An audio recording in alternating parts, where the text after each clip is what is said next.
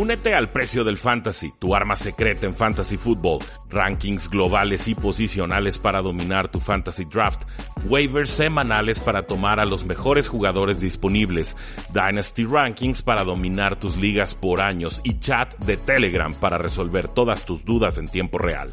Visita stam.store diagonal precio NFL o da clic al link en este episodio para suscribirte.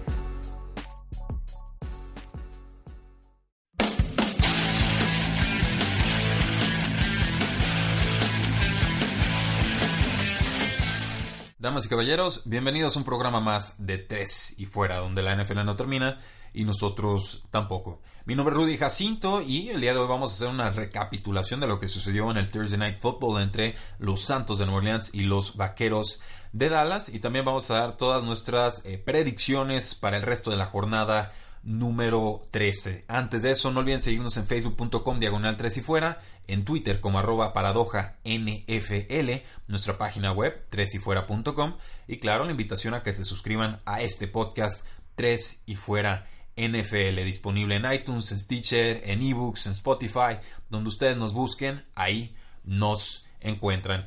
Eh, gran juego, eh, un juego defensivo, un juego emocionante, tenso entre los Santos y los Vaqueros de Dallas. Dallas jugando como local. Finalmente Santos muy atípico a la ofensiva, terminan perdiendo 10 a 13. Eh, Drew Brees con unas estadísticas muy paupérrimas en la primera mitad, no superó las 40 yardas por aire. El touchdown de los Vaqueros de, Dallas llega por Ezekiel Elliott por la vía aérea y tiene sentido, no, es tan fácil correrle a los Santos de Nueva Orleans, entonces el daño había que hacerlo por eh, aire. Igual Dak Prescott con mucha eh, movilidad, pero pues en la segunda mitad, parecía que los Santos de Nueva Orleans se, acercaban para remontar el partido. Finalmente no sucede así. Eh, mucho que, que, destacar. Por ejemplo, una cuarta y dos en la primera mitad de los Santos de Nueva Orleans, ya prácticamente en zona roja los Vaqueros de Dallas. Y no logran convertirla. Y ahí creo que se les van muchas de las posibilidades en este partido un juego que iba a presentar pocas oportunidades de anotar y esa a mí me pareció crucial en su momento y se volvió decisiva hacia el final. Después, bueno, una serie de los vaqueros de Dallas en, la, en el cuarto cuarto, eh, ya buscando más bien quemar el reloj, eh, más que ampliar el marcador, estaban arriba por escasos tres puntos y eh, resulta que interceptan a, a, Dak Prescott y acto seguido, pues bueno, cometen un, un error los Santos de Nueva Orleans, un pase a Alvin Cámara también resulta eh, interceptado y ahí se acaba toda posibilidad de que los Santos se llevaran este partido. Antes de eso, pues una jugada de Cole Beasley en tercer, tercer down, se queda corto por una yarda, clarísimo, obvio. Eh, los referees marcaron que había cruzado el plano, que había superado la, la marca del primer down y los Santos, como ya no tenían castigos disponibles o retos para, para eh, castigar esa jugada o pedir que se revirtiera, pues los le dieron una gran oportunidad a los vaqueros de Dallas de continuar con una serie ofensiva que a la postre quemó mucho reloj y dejó poco margen de maniobra a los Santos. En general, la defensiva de los Vaqueros de Dallas jugó muy bien, eh, superlativamente. Eh, creo que los Santos de Nueva Orleans jugaron su peor partido de la temporada. así, tal cual, no, no hay mucho más que, que analizar pero eh, sí destaco pues, pues que eh, el guion de juego fue muy favorable para los Vaqueros de Dallas, todo les salió perfecto, a los Santos pareciera que todo les iba saliendo de forma imperfecta y errada, y aún así el juego se resuelve por tres puntos, entonces eh, no sé si los Vaqueros de Dallas dieron realmente con una fórmula para detener a los Santos de Nueva Orleans, mi teoría es que no, creo que fue más un, tropiezo de los Santos de Nueva Orleans que el, renacer o resurgir de una super defensiva de los Vaqueros de Dallas que, que vaya a ser imponente por los próximos tres o cuatro años. No, no sé cómo lo puedan eh, evaluar o apreciar. A mí me parece que eh, en esto pues actúa mucho las oportunidades desperdiciadas por los Santos de Nueva Orleans, entregas de balón, no convertir esa cuarta oportunidad y demás que eh, pudieran haber dado un resultado muy eh, distinto. En cuanto a los referees, me parecieron malísimos, de lo peor que hemos visto en toda la campaña, en verdad, que, no vuelvan a pitar esos porque eh, había golpes casco a casco y no los marcaban, golpes tardíos a corebacks no los marcaban, golpes que no estaban tan mal para el, coreback y los marcaban como, como roughing the passer. toda una serie de situaciones, la, de, la jugada de Cole Beasley, que tuvieron un impacto directo en el resultado. Eh, fue, los referees fueron malos para los dos lados, pero yo sí creo que afectaron el marcador, que si los referees hubieran hecho su trabajo, esto hubiera terminado de otra forma en, los puntos y no sé quién hubiera ganado. Un golpe casco a casco que recibe Alvin Camara del de linebacker Jalen Smith, eh, durísimo, bueno, vimos a Alvin Camara tratando de respirar sales en la banda eh, y, luego resulta que no sabe dónde está el balón cuando le interceptan los vaqueros de Dallas para liquidar el partido. Eh, no sé, la actuación verdaderamente de los referees me pareció paupérrima, me pareció muy pobre, me pareció mediocre eh, y, fue en Thursday Night Football, así que todos tuvimos oportunidad de verlo en horario estelar. Muy bien por los eh, Vaqueros de Dallas, continúan con su racha de victorias, hacen valer la localía en Dallas. Los Santos de Nueva Orleans, pues bueno, ahora con récord de 10 victorias, 2 derrotas. Dallas con récord de 7 victorias y 5 derrotas. Se apoderan por lo pronto de la cima de la NFC este y los Santos pues quedan por el momento como segundos de la conferencia de la NFC, ceden ese primer lugar a Los Ángeles Rams que eh, pues por lo pronto son los favoritos para tener la localidad a lo largo de todos los playoffs hasta llegar a un teórico eh, Super Bowl. Y entonces, pues vamos eh, pasando al análisis de los juegos. el día de hoy, bueno, vamos a hacer un, un análisis más breve, se los comento porque estoy terminando un, bueno, continuando con un estudio que hago desde el año pasado que se llama Reserva de Valor de Lesionados, en el que me dedico a ver todas las lesiones eh, de los equipos y luego eh, veo cuántas semanas estuvieron fuera y eso lo multiplico por uno, por dos o por tres o por cero, eh, dependiendo la importancia del jugador. Ahí tengo una, métrica o un rango de, evaluación que, decidí yo el año pasado y así puedo ver realmente cuál fue el impacto de las lesiones que tuvieron eh, los equipos a lo largo de la temporada. Hago un corte ah, de la semana 1 a la semana 13 y ya después hago una otra métrica, digamos, de la semana 1 a la semana 17. Porque en ese último mes empiezan a meter cualquier lesión ya a, la reserva de lesionados. No, no tiene mucho caso eh, de dejar a jugadores que van a estar con lesiones de 2 3 semanas en tu roster para ese entonces. Entonces no, no es una medida tan, tan real de con qué tanto le afectó las lesiones a un equipo. Estoy realizándolo, lo estoy haciendo por orden cronológico como se podrán imaginar, es muy, muy, muy tardado. Eh, apenas estoy terminando el de los Cincinnati Bengals y me gustaría terminarlo esta semana. Entonces les voy a dar el análisis más breve para tener oportunidad de terminar esta métrica y poder compartírselas la próxima semana. ¿Les parece? Espero que sí y espero que también podamos entender eh, pues qué tan afectados quedaron los equipos por, por las lesiones porque a veces pues, vemos lesiones y lesiones y lesiones y, como que no alcanzamos a cuantificarlas o, hacer que nos quepan en la cabeza, ¿no? no alcanzamos a evaluarlas bien. De eso se trata esta métrica, Injured Reserve Value o reserva de valor de lesionados. Entonces para terminarla vamos haciendo un análisis un tanto más breve. Los Baltimore Ravens visitan a los Atlanta Falcons, una línea total de 49.5 puntos. Eh, Falcons favoritos por 1.5 puntos. La localía pesa. Vuelve a jugar el, Lamar Jackson como quarterback titular de los Baltimore Ravens. También va a jugar el corredor Gus Edwards, que estuvo fuera un día en entrenamientos, una lesión de pie, pero parece que no será de gravedad. Si Atlanta quiere ganar este partido va a tener que meter muchos puntos, la defensiva no le va a responder, creo yo. Eh, los Baltimore Ravens si quieren ganar este partido tendrán que limitar las oportunidades de pase de Lamar Jackson, que todavía no es muy sólido en ese aspecto, eh, correr mucho con Lamar Jackson, correr mucho con Gus Edwards, pero creo que sobre todo tendrán que llegarle a Matt Ryan. La línea ofensiva de los Atlanta Falcons está lastimada y jugó muy mal la semana pasada. Matt Ryan fue capturado muchas veces, entonces creo que por ahí empieza una teórica victoria de los Baltimore Ravens. Me voy a quedar con los Ravens en esta ocasión. Eh, lo hago con muchas dudas, pero eh, pues entendiendo que la defensiva de Baltimore le puede ayudar bastante contra la ofensiva de los Atlanta Falcons. Igual esto acá en paliza de los Atlanta Falcons tampoco me sorprendería, son mucho más fuertes en casa que de visitantes, pero en estos momentos Baltimore juega por más que los mismos Atlanta Falcons. Entonces vamos con Baltimore, no veo cómo la defensiva de Atlanta pueda parar, eh, sobre todo corriendo a Lamar Jackson. Con los Denver Broncos, pues visitan a los Cincinnati Bengals y son favoritos por 5 puntos. La línea total está en 45. La novedad en este partido es que ya no va a jugar Andy Dalton fuera el resto de la campaña. Aparece Jeff Driscoll como quarterback suplente y también aparece AJ Green como receptor superestrella. Entonces, creo que tenemos que bajar un peldaño a toda la ofensiva de los Cincinnati Bengals, por lo menos para efectos de fantasy fútbol. Hay menos química con Jeff Driscoll que con Andy Dalton. Entonces creo que bajamos un poco a Tyler Boyd. Tenemos que bajar a John Ross. Tenemos que bajar a AJ Green. A CJ Usoma pues ha estado bien desaparecido esta campaña. Pero pues sigue siendo la cerrada titular.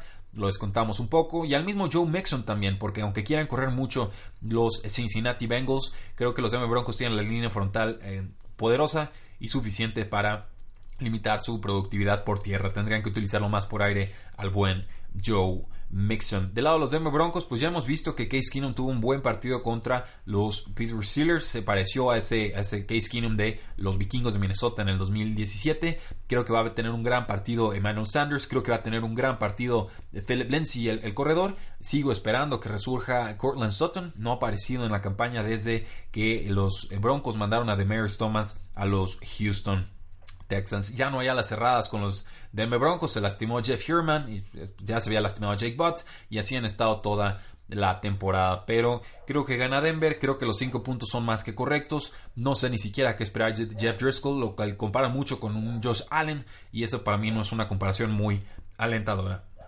Entonces, en Cincinnati no tiene defensiva. Es de las peorcitas en toda la campaña.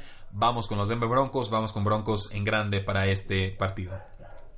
Los Ángeles Rams visitan a los Detroit Lions, los Rams favoritos por 10 puntos, línea total de 55.5. Detroit juega como eh, favorito. Hemos visto a Matthew Stafford tener muchos problemas este año, le quitaron a Golden Tate como receptor slot, eh, se lastimó Marvin Jones fuera el resto del año. Kenny Gola le han estado mandando eh, dobles coberturas, no se sabe desmarcar de estas todavía, es un jugador todavía joven, con mucho que, que aprender. El mismo Eric Ebron, pues se lo quitaron a Matthew Stafford en la pretemporada, entonces eh, está muy mermada la ofensiva de Detroit. Pero eh, la defensiva de Los Ángeles Rams tampoco es nada fuerte. La novedad ahí es que regresa a Kip Talib de reserva de lesionados y les tendría que ayudar muchísimo, sobre todo para detener a Kenny Golade. Creo que Detroit eh, tendría, ojalá recupera su corredor eh, Kevin Johnson, si no, pues tendrá que utilizar a LeGarrette Blount, Blount, a Zach Center, tendrá que usar a Theo Riddick, tendrá que usar a Bruce Ellington, que lo tomaron de agencia libre hace eh, algunas semanas y ha recibido cierta, cierto volumen de pases en esta ofensiva en, un rol muy similar al de Golden Tate, más pegado a la línea de golpeo. Creo que pueden mantenerse cerca con Los Ángeles Rams. Me parecen mucho 10 puntos. Eh, los Rams viendo un juego muy grande en Monday Night Football, viendo una semana de descanso. Creo que pueden llegar hasta confiados a este partido de vivir un, casi un Super Bowl adelantado contra Kansas City y luego descansar y llegar con Detroit. Eh, pues como, como, que a fuerzas el cuerpo se quiere aflojar, ¿no? Pero eh, vamos viendo, Los Ángeles Rams no han perdido ritmo a la ofensiva, Josh Reynolds como receptor número 3 en sustitución de Cooper Cup, fuera el resto del año, ha estado brillando bien, se está entendiendo cada vez mejor con Jared Goff. Entonces creo que va a haber muchos puntos, no veo defensivas en este partido, creo que ganan los Rams, tengo dudas de si lo van a hacer por esos 10 eh, puntos que les están dando Las Vegas. Los Arizona Cardinals visitan a los Green Bay Packers, línea total de 43.5. Los Packers favoritos por 14 puntos. Eh, ¿Realmente han hecho algo los Green Bay Packers esta campaña para estar 14 puntos arriba de alguien? Eh, yo creo que no. Yo creo que son un demonial de puntos. Pero también entiendo que Arizona ha tenido muchos problemas a la ofensiva. Creo que en este partido los Packers se van a recuperar, van a correr bien, van a pasar bien con Aaron Rodgers, va a tener su touchdown Devante Adams. Creo que en general se van a reencontrar con buenas sensaciones, pero será muy poco y muy tarde. Del lado de los Arizona Cardinals, pues desde que estuvo o llegó el coordinador ofensivo Leftwich con la salida de, de McCoy, pues ha funcionado mejor Josh Rosen, están usando mucho mejor a David Johnson. Larry Fitzgerald está productivo en zona roja. Eh, Christian Kirk también lo están utilizando ya en un volumen más importante. Desaparecido de la campaña la ala cerrada Ricky Seals Jones. Olvidémonos de él. Eh, creo que le pueden hacer daño a los Green Bay Packers. No me parece una defensiva muy fuerte. Pero creo que Packers sí tiene pass rush. Creo que tiene formas de llegarle a Josh Rosen. Y en general desconfío de la línea ofensiva de Arizona. Entonces sí, voy con los Green Bay Packers, pero insisto, esos 14 puntos eh, me parecen muy exagerados para lo que Green Bay ha mostrado en este año. Con los Cleveland Browns visitan a los Houston Texans, un duelo que tiene una línea total de 47.5 con Houston favorito por 5.5 puntos. Houston de local. Creo que él, pues no puedo hablar de veteranía, pero sí puedo hablar de más experiencia de Sean Watson. Creo que eso va a pesar. Creo que no tienen antídoto los Cleveland Browns para DeAndre Hopkins. Casi ningún equipo de la NFL lo tiene. Vimos más involucrado de Mary Thomas en zona roja. Tuvo dos touchdowns en la semana eh, pasada. También vimos bastante productivo Lamar Miller con acarreos largos. Entonces, cuando se vuelve así de peligroso y balanceada la ofensiva de los Houston Texans, creo que le pueden hacer daño a casi cualquier equipo en la liga. Entonces, del lado ofensivo veo a, Houston ganándole la partida a la defensiva de los Cleveland Browns. Del otro lado del balón, eh, la línea ofensiva de Cleveland no es buena, están sufriendo sobre todo en la posición de tackles. Baker Mayfield ha tenido un último mes o cinco semanas espectacular pero eh, se va a enfrentar a JJ Watt y se va a enfrentar a Davion Clowney y se va a enfrentar a Whitney Merciless y se va a enfrentar por ahí a, pass rushes del Honey Badger, eh, del, safety que sabe presionar. Creo que eh, podría ser una tarde complicada para Baker Mayfield. Houston ya con una racha de ocho victorias consecutivas. Creo que en esta ocasión tendrá su novena victoria de la campaña. Y luego llegamos a los Indianapolis Colts. Colts favoritos por 4 puntos. Jacksonville juega de local. Línea total de 47. La novedad aquí, pues que sentaron a Blake Bortles y metieron a Corey Kessler. Muy poco, muy tarde. También la suspensión de Leonard Fournette por golpear a Shaq Lawson de los Buffalo Bills la semana pasada. No jugará en este partido. Serán TJ Yeldon y Carlos Hyde quienes lo reemplacen. En ligas PPR prefiero a TJ Yeldon. En ligas estándar yo optaría por eh, Carlos Hyde. El Cody Kessler pues, es un mariscal de campo suplente, ha tenido momentos adecuados en la NFL, pero no tiene las condiciones físicas ideales o incluso las necesarias para poder eh, ser alguien, eh, un quarterback titular en la NFL. Tiene un brazo bastante, bastante débil. Es más un administrador de juego eh, versus un, Blake Bortles que era un, volado, pero pues ya el volado siempre salía negativo. Está bien que lo cambiaran, pero también creo que hay una razón por la cual Cody Kessler se mantenía en la banca y es porque no hay gran diferencia quizás entre Blake Bortles Boros y, Corey Kessler. De todas formas, yo apruebo del cambio, pero no, no creo que este sea una motivación real para que funcione mejor la ofensiva de los Jacksonville Jaguars. Eh, del lado de los Indianapolis Colts, pues Andrew Locke está en fuego, tres touchdowns por partido desde hace quién sabe cuánto. Eh, Marlon Mack va a jugar, sufrió una conmoción el año, el, año, pasado. La semana pasada ya se reporta activo para este juego. Eric Ebron, ni se diga, la ala cerrada más brillante de la campaña, por lo menos en cuanto a touchdowns se refiere. Eh, T.Y. Hilton entendiéndose fantástico con, con Andrew Locke. Creo que, en líneas generales, por más que haya nombres importantes en la defensiva de Jacksonville, ya están muy fuera de contienda. Indianapolis está jugando a otro ritmo, su defensiva es rápida, es joven, es inteligente, es oportunista. Creo que Jacksonville va a perder por más que los cuatro puntos que le está dando Las Vegas. Y luego llegamos a un juego muy feo. Buffalo Bills contra Miami Dolphins. Josh Allen contra Ryan Tannehill. Levanten la mano si van a ver este juego. Yo, yo no la levanté. Eh, porque pues Josh Allen como quarterback es un muy buen corredor. Y es, una realidad, corre fantástico el, muchacho. Eh, pero no, es un pasador consistente, es, impreciso. Tuvo, tiene algunos pases profundos. El brazo que tiene es muy, muy privilegiado. Ya encontró una amenaza profunda con Robert Foster, un eh, jugador de segundo año, salido de Alabama, que siempre tuvo lesiones en colegial. Buen jugador, pero no fue seleccionado en el draft y apenas ahorita está emergiendo en la NFL creo que la, forma de correr de John Allen, Josh Allen le, resta mucha producción a LeSean McCoy. Sería un running back 2 eh, de calibre medio abajo eh, para efectos de fantasy football. Y de ahí en más, pues no me interesa usar a ningún jugador de Buffalo. Quizás a Josh Allen si estamos en una liga de dos quarterbacks, pero hasta ahí. Del lado de los Miami Dolphins, pues tampoco es que me inspire mucho. Ryan Tannehill lanzó apenas 25 pases en su regreso a la titularidad de, de los Dolphins pero eh, tiene un buen corredor con Kenyon Drake, un buen suplente con, con, Frank Gore. No me gusta como Adam Gates ha estado utilizando estos dos corredores. Yo le diría, pues usa a Kenyon Drake, que es tu jugador más explosivo en la ofensiva. Eh, se le están lastimando mucho los receptores a los Dolphins. Ya, eh, ya hasta Dania Mendola sufrió una lesión. Y en líneas generales, pues va a ser un juego muy deslucido, no se esperan muchos puntos. Creo que la localidad pesa, Miami es favorito por 3.5 puntos. Es mejor, mucho mejor la defensiva de los Buffalo Bills que la de los Miami Dolphins, pero creo que la ofensiva Miami tiene un poquito más que los eh, Buffalo Bills para sacar adelante este juego. Entonces, salvo alguna anotación o fumble muy peligroso en zona roja de Miami en este juego, creo que los Dolphins deberían de ganar este partido. Con los Osos de Chicago, pues visitan a los Gigantes de Nueva York. Son favoritos los Osos de Chicago por 3.5 puntos, línea total de 44.5. Los Giants vienen en un buen ritmo ofensivo. Eli Manning no está jugando tan mal como lo hizo en varias de estas semanas.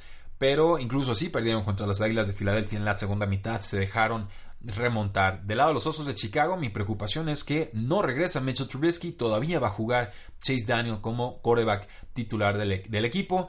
Lo vimos en Thursday Night Football, muy pocas esperanzas o muy poca promesa mostró Chase Daniel. Muchas series ofensivas se murieron de nada. Eh, pases pantalla cortitos, pases imprecisos, sobre todo cuando la sabe en profundidad. No tiene sensibilidad en el pase profundo porque su brazo no es muy fuerte, el de, Chase Daniel. Pero tiene muchos elementos a la ofensiva y con los Lions por lo menos encontraron las jugadas suficientes para sacar adelante ese partido. Creo que lo va a suceder lo mismo con los Gigantes de Nueva York. No me sorprendería nada que Gigantes le sacara este partido a Chicago, pero obviamente le tengo que dar el beneficio de la duda a la línea poderosa defensiva de los Osos y a la poca movilidad que muestra Eli Manning en campañas recientes. Creo que va a tener muchas capturas, creo que va a ser un juego complicado, creo que va a ser un juego de pocos puntos, creo que al final Chicago hará lo justo y lo necesario para salir adelante. Las Panteras de Carolina visitan a los Tampa Bay Buccaneers. Carolina favorito por 3.5 puntos. Línea total de 54.5. Aquí sí se esperan muchos puntos de ida y de vuelta. Tampa Bay jugó bien la semana pasada contra los San Francisco 49ers. Por fin vimos producción de James Winston sin entregas de balón. Esto es muy importante. De Sean Jackson eh, descartado para este juego. Creo que es el momento de Chris Godwin, un fantástico receptor al que no le han dado suficientes targets en la eh, campaña.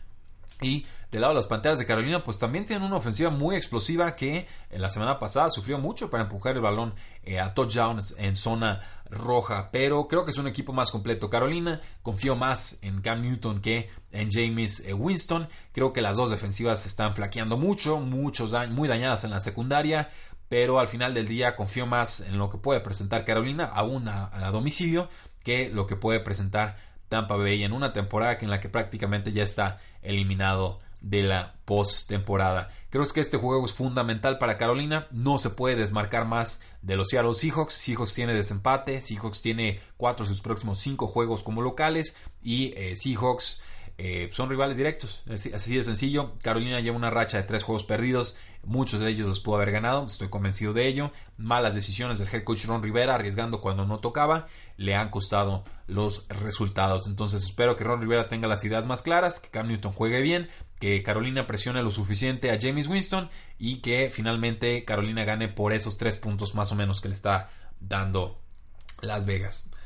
Y llegamos al juego de Kansas City contra los Oakland Raiders, un duelo divisional, un juego con línea total de 55.5 puntos, Kansas City favorito por 14.5, creo que la línea se va a quedar muy corta, los Raiders no tienen nada que hacer en este año, no hay ofensiva, no hay defensiva, hay muy pocos corredores, eh, los receptores ya se lastimaron prácticamente todos, la línea ofensiva está jugando mal, Derek Carr no tiene confianza, no pueden generar pass rush en la defensiva, la secundaria es muy vulnerable, por donde ustedes gusten eh, y vean, los Raiders no, no son rival en estos momentos para los Kansas City Chiefs. Entonces metan a todos sus Kansas City Chiefs, guarden a todos sus Oakland Raiders. Creo que gana Kansas, creo que gana en grande. Pero, pero, pero, pero, pero, pero, hay que tener cuidado con Kareem Hunt porque trascendió el video de un acto violento que hizo que cometió el jugador contra una mujer en febrero. Se había, filtrado, se había filtrado algo de esto en, en la pretemporada, finalmente no llegó a nada. Ya hay video, lo filtró TMC Sports, eh, queda mal parado el jugador. Tenemos que ver cómo se resuelve esto, pero podrían meterlo en la lista de exención del comisionado con derecho a sueldo, pero sin derecho a jugar semana tras semana. Entonces, monitorea el estatus de Kareem Hunt. Si no juega, Spencer Ware se convierte en pieza clave tanto de su equipo como de nuestras ligas de fantasy football. Los Jets de Nueva York visitan a los Tennessee Titans, línea total de 40.5. Tennessee favorito por 9 puntos. Eh, a ver, damas y caballeros, ¿qué ha hecho Tennessee Titans en la campaña para merecer 9 puntos sobre cualquier equipo de la NFL? Caso muy similar al de los Green Bay Packers y la respuesta es la misma. No han hecho nada. Juegan de locales, son mejor equipo que los Jets. Creo más en ellos que en los Jets, definitivamente. Pero lo he dicho aquí, la ofensiva de los Titans está constipada. El talento está, pero nunca sale a flote. Es, un hecho. Eh, Jets sufre mucho con el juego terrestre. Creo que puede haber una tarde importante tanto de Dion Lewis como de Derek Henry. Eh, una tarde para que se recupere Corey Davis, que él recibe muchos targets, pero no siempre responde con la producción de vida. Y en general que Marcus Mariota tenga una tarde aceptable solo para recuperar algo de confianza en él. Los Jets de Nueva York, con una temporada muy muy complicada, eh, volverán a jugar con Josh McCown como titular. Eh, lo harán con pocas armas a la ofensiva, lo harán con muchos, eh, muchas posiciones parchadas a la defensiva. Denme a los Titans, pero insisto, esos nueve puntos me parecen eh, exagerados. Incluso si cubren la línea, me parece que no era la apuesta correcta porque el proceso y lo que han hecho los Titans en la campaña no me lleva a pensar que merecen ese beneficio de la duda. Luego tenemos el juego de los vikingos de Minnesota contra los Patriotas de Nueva Inglaterra. Un, juegazo, a mí me encanta esto. Patriotas de local, Patriotas favorito por 5 puntos. Minnesota eh, y Patriotas línea total de 49.5. Eh, vikingos viene de ganar a los Green Bay Packers, de ganarles bien. Creo que Kirk Cousins está jugando bien. Creo que Aaron Thielen está jugando muy bien. Creo que Stephon Dex está jugando bien. Creo que Dalvin Cook, salvo touchdowns, todavía no ha aparecido bien en esta campaña, pero tiene armas para hacerle daño a la defensiva de los Patriotas, que en general se distingue por no ser muy veloz y sobre todo por no llegarle a los mariscales de campo. Ahora, no se necesita mucho pass rush para llegarle a Kirk Cousins porque la línea ofensiva de los vikingos no es buena en este año. Eh, del otro lado del balón, pues tenemos a Tom Brady, a Rob Gronkowski, a Julian Edelman, a Josh Gordon, tenemos a los dos corredores eh, Sonny Mitchell, tenemos a James White.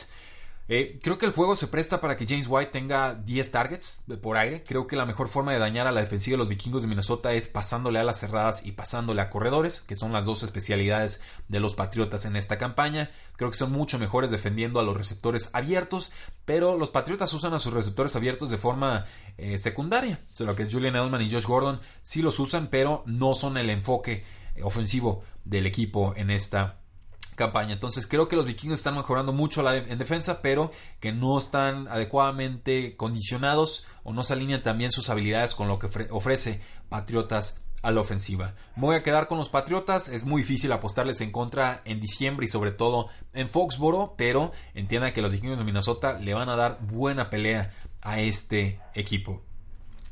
Los San Francisco 49ers visitan a los Seattle Seahawks, línea total de 46, Seattle favorito por 10. Eh, jueguen a todos sus jugadores de Seattle, sienten a casi todos los de San Francisco, menos al ala cerrada George Kittle y al corredor Matt eh, Breda. Creo que Seattle no va a perder este juego, no se puede dar el lujo de perder un juego así. Son amplios favoritos, vienen enrachados. Russell Wilson viene jugando muy bien, pasando con movilidad. La línea ofensiva es promedio y para los Seahawks esos son muy buenas noticias. Habían tenido muy malas líneas en campañas recientes. Creo que van a establecer su juego terrestre a placer con Rashad Penny, con Mike Davis, con Chris Carson. Creo que en secundaria tendrán uno o dos eh, robos de balón. No sé si va a jugar Nick Mullins o si va a jugar CJ Beathard como quarterback de los San Francisco 49ers. Tampoco sé si realmente importe porque hay una diferencia de niveles muy marcada en esta campaña y Seattle debe ganar con relativa comodidad. Y luego tenemos el juego de Los Ángeles Chargers contra los Pittsburgh Steelers. Los Chargers en desventaja por 3.5 puntos según Las Vegas, línea total de 51.5. Pittsburgh jugando como local. Hace dos semanas Pittsburgh debió perder su juego contra Jacksonville y lo ganó. Hace una semana debió ganar en su juego contra Broncos y lo perdió. Son uno de los equipos más inconstantes de la campaña. Incluso en las victorias han dejado dudas. Ben Roethlisberger eh, no es de mi predilección en pases profundos, creo que ha estado mucho más errático que en otras campañas, ha estado muy hablador en los medios criticando a jugadores, que cuando él tuvo bastantes fallas en el juego pasado, eh, no sé si, critica a sus compañeros para que no lo volteen a ver a él, yo sí lo veo y yo sí tengo claro que es un quarterback mucho más inconsistente de lo que está ofreciendo Philip Rivers en esta campaña. Igual los Chargers van a tener problemas para detener a Antonio Brown y a Juju Smith Schuster, eh, pero creo que la defensiva de los Chargers está adecuadamente equipada para contrarrestarlo, sobre todo con una línea defensiva muy fuerte que ya incluye a Joey Bosa. Y, con Derwin James, que es el todólogo safety que le llegó a los Chargers, todavía no sé cómo, no sé cómo 16 equipos dijeron que no querían a Derwin James, qué error. Eh, y creo que es una de las armas más versátiles que tienen a la defensiva. El problema con los Chargers es que no está el corredor Melvin Gordon, está fuera varias semanas, será Austin Eckler el corredor titular y él pues no rompe tantas tacleadas, él es más de velocidad, de agilidad, de atrapar pases desde el backfield. Veremos un poco más involucrado al corredor Justin Jackson, corredor de séptima ronda de Northwestern, que a mí me gusta, pero eh, me hubiera gustado que los Chargers tuvieran un juego más para eh, poder acomodar su ofensiva sin Melvin Gordon y ya después enfrentarse a Pittsburgh. No me encanta la idea de, llegar con Pittsburgh a hacer eh, experimentos. Pero comentaba mi amigo Edgar Gallardo de, Hablemos de Fútbol, esta es la clase de juego en la que los Chargers se crecen. Cuando tienen que ganar, pierden y luego cuando tienen que perder, eh, ganan. En un principio tenía Pittsburgh para ganar el juego. Creo que me voy a ir con los Chargers. Los me gustaban más en pretemporada. Eh, creo que Philip Rivers en serio está jugando mucho mejor que Ben Roethlisberger en estos momentos. Creo que los Chargers de todas formas hubieran tenido que ganar este partido por aire. No creo que Melvin Gordon se hubiera apoderado del encuentro por la vía terrestre. Entonces, lo que es eh, Philip Rivers, lo que es Keenan Allen, lo que es eh, Mike Williams, quizás Terrell Williams como amenaza profunda, creo que todos ellos le harán daño a Pittsburgh, creo que lo harán bien, se esperan muchos puntos. Me gustan un poco las bajas, soy sincero, creo que está muy alta la línea, 51.5, sobre todo si hablamos, si esperamos ver algunas entregas de balón ahí, series ofensivas largas que de repente no generen puntos, sí, creo que me quedaría con las bajas porque la defensiva de Pittsburgh también ha demostrado ser capaz o ha ido mejorando mucho conforme ha pasado la temporada. Pero eh, en el offset special creo que me voy a quedar con los Chargers. Sé que los favoritos son los Pittsburgh Steelers, pero pues ahora sí que siendo fiel a mi predicción de pretemporada, vamos con los Chargers. Go Chargers, go. Y en el Monday Night Football, los Washington Redskins visitan a las Águilas de Filadelfia, línea total de 45, Filadelfia favorito por 6 puntos. Eh, no me gusta ninguno de los dos equipos. Washington está lastimadísimo, sin coreback, sin línea ofensiva, sin receptores. Sus corredores también andan medio lastimados.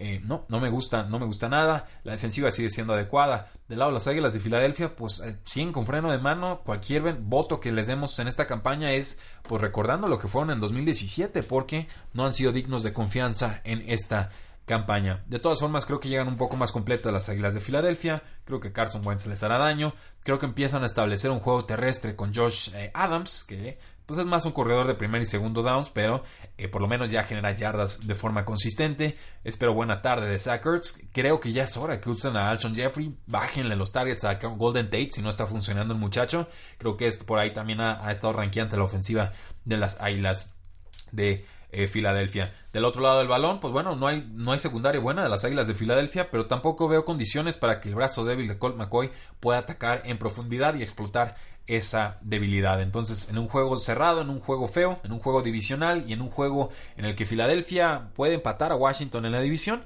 denme a Filadelfia. Creo que van a ganar, creo que no va a ser bonito, pero eh, a estas alturas ya con que ganen ya es ganancia. Eso, damas y caballeros, fue nuestro análisis de la semana 13 de Acción NFL. ¿Están de acuerdo? ¿No están de acuerdo?